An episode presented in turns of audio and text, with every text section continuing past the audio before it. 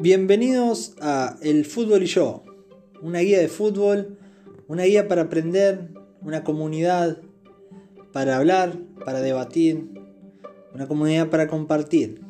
Acá estamos nuevamente, me presento, mi nombre es Mariano, soy un DT de 25 años de edad, soy de la provincia de Córdoba, en el país de Argentina.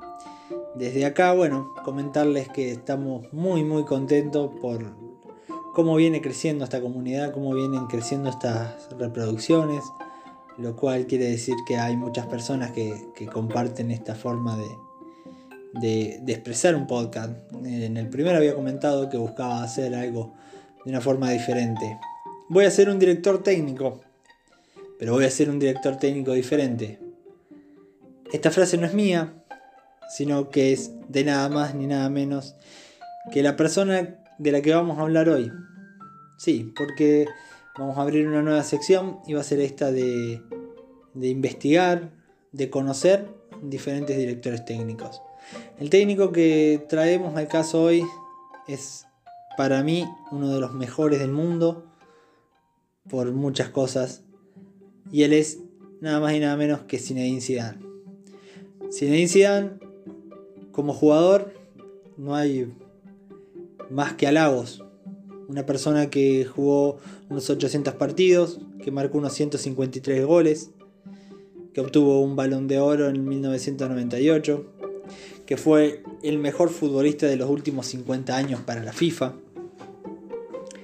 Una persona nacida el 23 de junio de 1972, actualmente con 48 años, con 1,85 m de estatura, su elegancia a la hora de dar pases, a la hora de jugar, un mediocampista ofensivo. Campeón del mundo en el 98 con su selección Francia y también campeón de Eurocopa en el 2000. 2006, quizás lo más recordado, fue finalista del mundo. Su última participación con su selección. Una persona que fue expulsada por un árbitro argentino. El mismo es Horacio Elizondo, bueno, por la recordada, el recordado cabezazo. Fue más que viral, más que conocido en esa final frente a Italia. Igualmente no quiero enfocarme eh, mucho en lo que hizo como jugador. Acá me gusta que este podcast sea más orientado a, a los directores técnicos.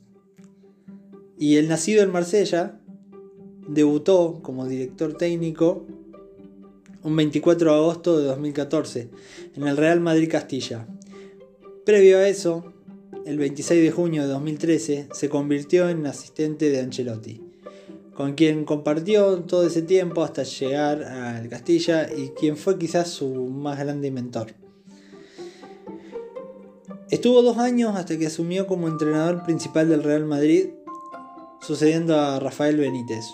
Nadie lo imaginaba como director técnico. En esta investigación que hicimos, eh, me llevó a la conclusión, y cada uno lo dice, tanto Fernando Hierro como Morientes, es compañero de él, el mismo eh, Rolando el Fenómeno. No lo imaginaban, no lo veían, no creían, y él nunca les habló tampoco de ser director técnico. Un técnico que si repasamos un poco, un poco nomás, la cantidad de títulos eh, y lo que logró en el Real Madrid es, inigualable, es algo increíble. Eh, cosechó 11 títulos, de esos 11 títulos hay 3 Champions League, la de 2015-2016, donde también consiguió eh, la Supercopa, la de 2016-2017, donde también consiguió la Supercopa, y la de la temporada 2017 y 2018, donde vuelve a conseguir la Supercopa. La Liga 19-20, la Supercopa 2020. Es una persona que fue elegido como mejor entrenador FIFA en el 2017 y segundo mejor entrenador en 2016 y 2018. De T Revelación en 2016 también. Previo a esto, no, no, no siempre eh, tuvo esto de ganar, de ganar y ganar y ganar. Yo creo que, también los técnicos no los podemos eh, analizar simplemente por, por, lo que han ganado. por ahí les marco para ponerlos en contexto de qué monstruo, de qué fenómeno hablamos. de una persona que no tiene tanta, tanta prensa o no se lo ve como hoy en día está eh, de moda, si se quiere, estos grandísimos técnicos como es eh, Jürgen Klopp, eh, como lo es Guardiola, como lo es Bielsa. A mí también me gusta analizar estos entrenadores sin tanta prensa como lo es Zidane, como lo es Frankie Lampard, como lo es John Terry, dirigiendo en la segunda división de, Inglaterra, y demás entrenadores que quizás eh, son, son muy buenos, han sido grandísimos jugadores, eh, pero hoy por hoy no tienen quizás el mismo cartel que tenían hace unos años Mikel Arteta, eh, quien ha conseguido justamente hoy un nuevo título para el Arsenal. Previo a esto, en el Castilla, previo a todos estos éxitos, eh, Sisu no arrancó bien. Sus jugadores dirigidos en aquel momento eh, comentaban que tuvo muy malos resultados, que de los primeros partidos los perdió todos eh, y ya no se hablaba bien de él. Le costaba mucho hablar. Eh, Sisu es una persona que por lo que se comenta y por lo que comentan sus compañeros, un tipo reservado, un tipo tímido, pero yo creo que tiene una de las características más increíbles que puede tener un director técnico. Y es muy difícil de encontrar eh, y es muy difícil de aplicar también. Porque, porque muchas veces la pasión y las ganas que tenemos de, nosotros saltar al campo, de nosotros eh, eh, demostrar a nuestros jugadores que, tenemos que, que hacer de tal manera un partido, con la pasión con lo que lo hacemos. Eh, no encontramos un equilibrio como quizás lo encuentra este personaje. ¿sí? Este personaje que es el primer francés en ganar una Champions League como director técnico.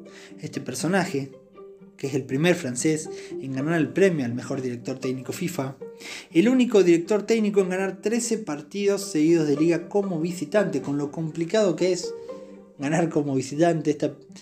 este director técnico llevó a su equipo a ganar 13 veces seguida considera que la liga es el torneo más difícil que hay en el mundo. Quizás no estaría de acuerdo. A mí eh, me parece que cada liga tiene su complejidad y es según también con el plantel con el, que uno cuenta.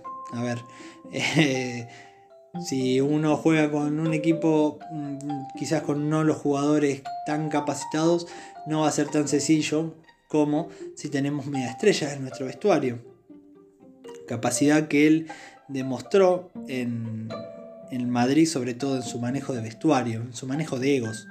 La mejor racha de partidos sin perder en Real Madrid, con 40 partidos. En 19 meses ganó 7 títulos y en 8, y, 8 en 23, en 23 meses.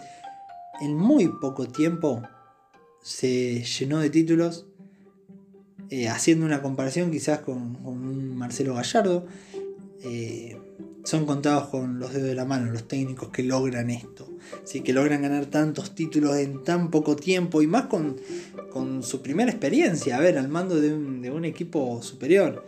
Eh, es el director técnico con menos derrota que tuvo en sus primeros 100 partidos.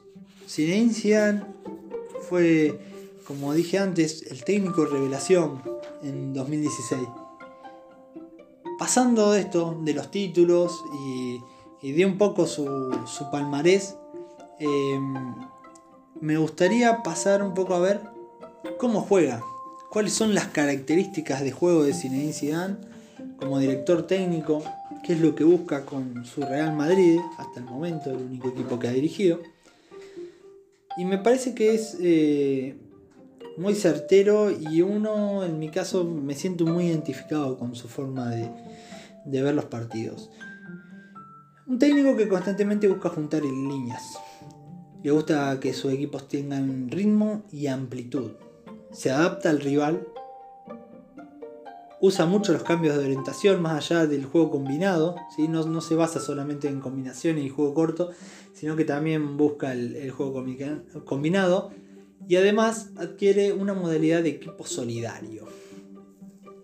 Utiliza varios sistemas y también vamos a explicar un poco eh, lo que es equipo solidario para Zinedine Zidane en cuanto a ver cómo plantea los partidos por lo general. Su formación preferida es el 4-3-3. Una formación muy difícil de, que dé resultado, sobre todo si no tenemos los intérpretes necesarios. Él le encontraba ciertas fallas en, este sistema en un principio, en su primera etapa en, el Real Madrid, eh, a la hora de defender, teniendo tres delanteros como Cristiano Ronaldo, Karim Benzema y Gareth Bale, era muy complicado el tema del retroceso. ¿sí? Para esto él cambia, modifica a Bale y lo hace pasar a la banda, a la banda izquierda, jugando allí un 4-1-3-2. En este 4-1-3-2 le da mucha más libertad a Marcelo y a Dani Carabajal, creando así muchas veces un doble 5 entre Tony Cross y Casemiro, o, Casemiro y Luka Modric y haciéndolo eje tanto a Luka Modric como a Tony Cross. Tony Cross por lo general es el que se encarga de la, salida. Jugando por izquierda, Gareth Bale en el medio campo. Jugando por derecha, por lo general, Luka Modric. Y arriba, Cristiano Ronaldo y Karim Benzema. Esto le dio mucho más equilibrio. Recordemos que Gareth Bale en sus inicios era un lateral por izquierda. Entonces eh, combinaba lo que es eh, el aprendizaje y cómo, cómo, se mueve Gareth Bale dentro de la cancha, además del despliegue físico que hace, junto con el de Marcelo, creando así un, un tándem excelente. Cuando hablamos de la fase ofensiva, por lo general el Real Madrid se defiende en bloque bajo, en un 5-4-1. Cuando hablamos de, bloque bajo, eh, creo que que hablamos de un equipo, ¿sí? en este caso, como decíamos recién, plagado de figuras y quizás no tanta, tanta marca como la que te pueden dar Luka Modric o Tony Cross, donde solamente hay un volante defensivo que es eh, Casemiro, donde hay dos muy buenos centrales, pero dos laterales que también pasan mucho al ataque. Cuando él plantea el bloque bajo y estos cinco defensores, habla de que se abren los centrales, se abren los laterales un poco más y se inserta entre ellos eh, Casemiro. Al insertar entre ellos Casemiro y al desplegar bien eh, en, lo que hablamos de los cuatro jugadores de mediocampo y juntar estas líneas y ponerlas en bloque bajo, cuando hablamos de bloque bajo son los primeros eh, metros cercanos al área, lo que crea, en este caso Zidane, es que sea un equipo solidario. ¿sí? Cuando hablamos de equipo solidario, es decir, que tenemos mucho talento, que en lugar de, defender por separado, defiende en conjunto, achica espacios, crea trampas, ¿sí? Eh, se tejen diferentes telarañas eh, dentro de ese esquema que después llegan a la progresión. Según el partido, Dan plantea este bloque bajo, si no, pasa a un bloque medio. ¿sí? Según el rival, pasa a un bloque medio. En este bloque medio ya saca a Casemiro de la línea de 4, creando así un 4-1-4-1. Este 4-1-4-1 defiende en lo que es más cercano al, a la mitad de la cancha. Y por último, cuando tiene que presionar arriba, sobre todo tras pérdida en, en ataque, lo que plantea Zinedine Zidane es un bloque alto, ¿sí? una presión alta, basada en un 4-2-4-2, ¿sí? formando un doble 5, ya sea con Modric o con Tony Cross. Por lo general eh, con Tony Cross. En este caso, hoy por hoy ya está usando mucho al chico Valverde de Uruguay y este chico Valverde por lo general lo suele adelantar a la presión junto a la, altura que, ataca Karim Benzema. Cuando hablamos de la fase ofensiva vamos a plantear eh, dos eh, formas, dos jugadas que normalmente utiliza el, Real Madrid. Cuando está en salida eh, normalmente cierra a uno de sus laterales en ataque. ¿sí? Así el 9, en este caso Karim Benzema, que fue quizá uno de los jugadores más destacados de esta temporada junto con Sergio Ramos, eh, retrocede creando espacios, atrayendo eh, rivales. El extremo ocupa el lugar por banda, ¿sí?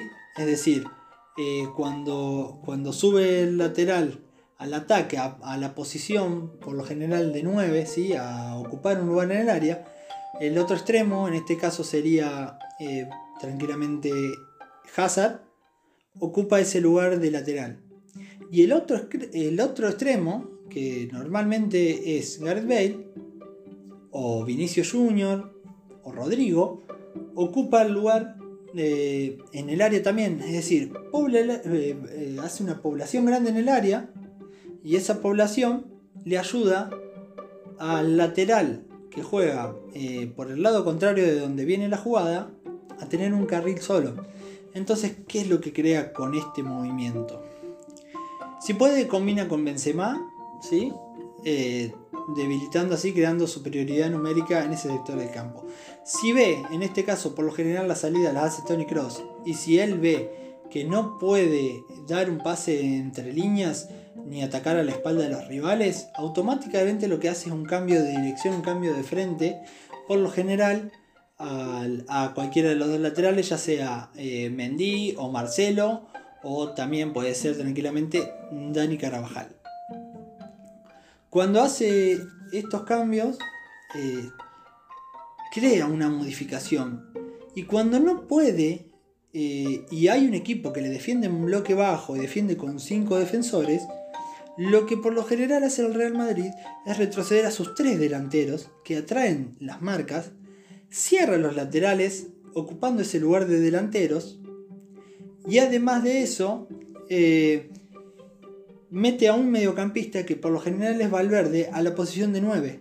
A partir de este movimiento se abre un abanico de posibilidades y de combinaciones que puede realizar. ¿Por qué? Porque ya saca a esos 5 defensores de su zona de confort y, y logra ahí obtener mayor capacidad de espacios. La forma de jugar se asemeja desde lo táctico al Madrid en el que él jugaba, no es una casualidad. ¿sí? ¿Por qué? Porque para él la clave está en sus laterales. Es decir, los laterales lo son todo como lo eran en su momento Roberto Carlos y Michel Salgado. ¿sí? Dejando libertades para él. Es decir, Valverde hoy en día, Tony Cross eh, en la etapa anterior, serían una especie de la función que cumplía él dentro del campo de juego. Zinedine Zidane tiene un cuerpo técnico eh, muy variado y con algo muy particular que por lo general yo aquí, por lo menos en, eh, donde vivo, no, lo he visto, no lo he visto nunca.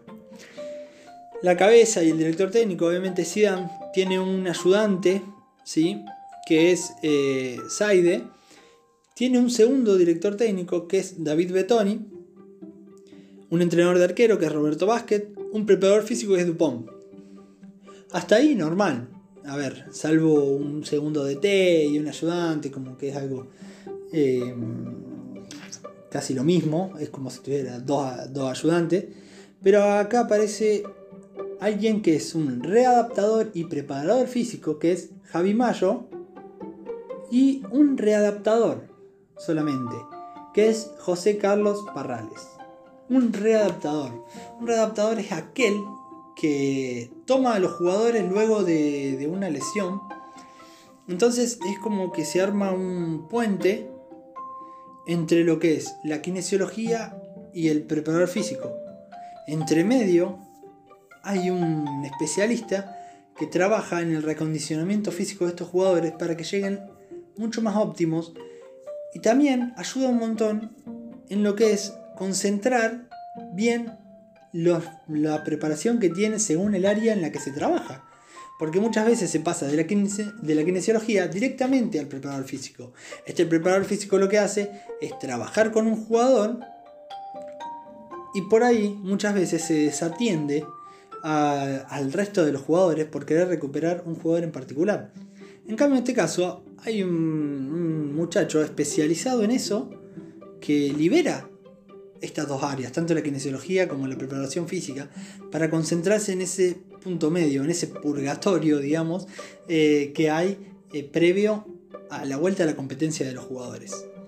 Continuando con algunas estadísticas más, eh, Zinedine Zidane es una persona que tiene 151 victorias, 52 empates y solo 37 derrotas en 240 partidos. Abismal. Eh, la verdad que sus datos, eh, sus estadísticas son increíbles. Eh, como lo dije antes, es una persona que mantiene una tranquilidad total y que maneja sobre todo muy bien el vestuario. Cuando vos estás en uno de esos clubes, me imagino yo, que estás en lo máximo y que hay algo muy difícil, que es manejar el vestuario. A ver, es muy difícil decirle a Tony Cross cómo pegarle, a Dani Carabajal cómo echar un centro, a Marcelo cómo controlar una pelota, porque seguramente ya lo saben hacer. La clave está en el control de egos. Evidentemente está en el control de egos. Yo, por ejemplo, veo en Boca muchas figuras últimamente, en los años eh, que, que vienen estando diferentes técnicos, y le pasó para mí al Faro. El mismo plantel que tenía el Faro lo tiene Miguel Ángel Russo y la forma de jugar es totalmente diferente por la armonía que hay en el grupo y por la armonía y la manera en la que maneja el grupo el director técnico. Creo que es fundamental eso, creo que cambia mucho. Por eso muchas veces decimos, ah, de la noche a la mañana, eh, este técnico logra dar, hacer que los jugadores den dos o tres pases seguidos y el anterior no podía hacer nada. Bueno, muchas veces los entrenadores nos confundimos los roles y queremos imponer eh, ideas y pensamientos eh, en desmedro de lo que es la armonía del grupo. Yo creo que es muy muy importante un manejo de grupo. Si Dan dice que él tácticamente seguramente es eh, uno de los peores o no el mejor. Pero que para controlar un vestuario él ha aprendido durante muchos años y él sabe, conoce la cabeza del jugador y sabe manejar los egos de su vestuario. Tuvo diferentes mentores a lo largo de su carrera, tanto como jugador como, como ahora técnico. El más conocido, como lo nombramos antes, es Ancelotti. También estuvo con Bielsa. Francescoli futbolísticamente fue su ídolo. Maradona, claramente. Eh, las referencias que hace a, los jugadores sudamericanos es, solamente eh, halagos hacia ellos. Después aparece Mourinho, con el que pudo estar tranquilamente, pero no aceptó. ¿sí? Mourinho estuvo antes de, de Carlo Ancelotti. Después nombra a la Com. La Com es la persona que a él eh, lo conoce, lo inserta en el mundo del fútbol en un principio en, en Cannes, cuando él arrancaba como un niño jugador de fútbol. Es la persona que él buscó cuando estuvo en el Real Madrid Castilla y no lograba eh, hacer pie. O sea que imagínense la, influencia que tiene este, este técnico. A su vez también está su amigo y su compañero tanto en la selección francesa, su capitán, como en la Juventus, que es eh, De Jams, el último campeón del mundo. Nada más ni nada menos. La persona, las personas con las que se, que se codea, las personas Em, que ha logrado conocer a lo largo de, su trayecto como futbolista. Si analizamos un poco su personalidad, eh, viendo las diferentes entrevistas y cómo hablan de él sus ex compañeros, lo ven como una persona tímida, un hombre reservado, un hombre tranquilo sobre todo. Cuando algo no le gusta, lo dice. Y que con los años ha logrado desarrollar una personalidad arrolladora ya desplazan este término de tímido con el correr de los años y lo empiezan a llamar una persona con carácter. Una persona que no se achicaba ante nada, una persona que no hablaba, pero que cuando lo hacía decía las palabras correctas. Eh, uno de esos eh, a mí me hace acordar quizás haciendo una referencia o un parentesco eh, a Messi muchas veces se lo dice, no, es un capitán que, no tiene quizás lo que tiene Maradona, pero muchas veces no hace falta hablar tanto. ¿sí? A Maradona le funcionó siempre hablar y esa enjundia que tiene para motivar a sus compañeros. Hay gente que solamente con verlo tocar la pelota ya te transmite y te motiva. Por eso cada jugador es diferente, por eso cada técnico es diferente, por eso no hay una fórmula, es lo que siempre decimos, no hay una fórmula en el fútbol. Analizamos algunas de sus frases, eh, quizás las que, las que más me han gustado a mí de, lo que he leído en diferentes conferencias de prensa de él. Para él lo más difícil es elegir. Como técnico es muy difícil dejar a siete hombres en el banco y tres o cuatro en su casa. Siempre se mantiene fiel a su filosofía. Esto es muy importante para nosotros los técnicos. Mantenernos con nuestra idea, ¿sí? Mantenerla. Si hacemos una modificación que sea en consenso, que sea hablada, que no se vea un cambio repentino de la noche a la mañana sin dar explicaciones. Los jugadores les gustan las explicaciones, a los jugadores les gusta que uno les converse sobre sus ideas, pero que su filosofía sobre todo se mantenga y perdure en el tiempo. Esto hace también eh, crear confianza. Si vos hoy decís blanco y mañana negro, seguramente el jugador va a empezar a decir, no, este tipo es gris, este tipo no es blanco negro. Y en el fútbol eh, no hay muchos matices a veces en los planteles. Eh, otra de las frases que, que, él dice es que después de, de, llegar a la edad de 34 años en el fútbol y quizás en el final de su carrera, él todavía quería aprender. Y es lo que quiere hacer hoy como técnico también. A él le gusta aprender y dice que, que hay que ser humilde para aprender. Y si crees que ya sabes todo, por más que haya sido quien haya sido en el fútbol, seguramente no sabes nada. esta frase es, es hermosa y es verdad, uno tiene que buscar aprender todo el tiempo. Como técnico, para mí, y para finalizar un poco este podcast, eh, es un mago e impredecible como lo era cuando, cuando jugaba.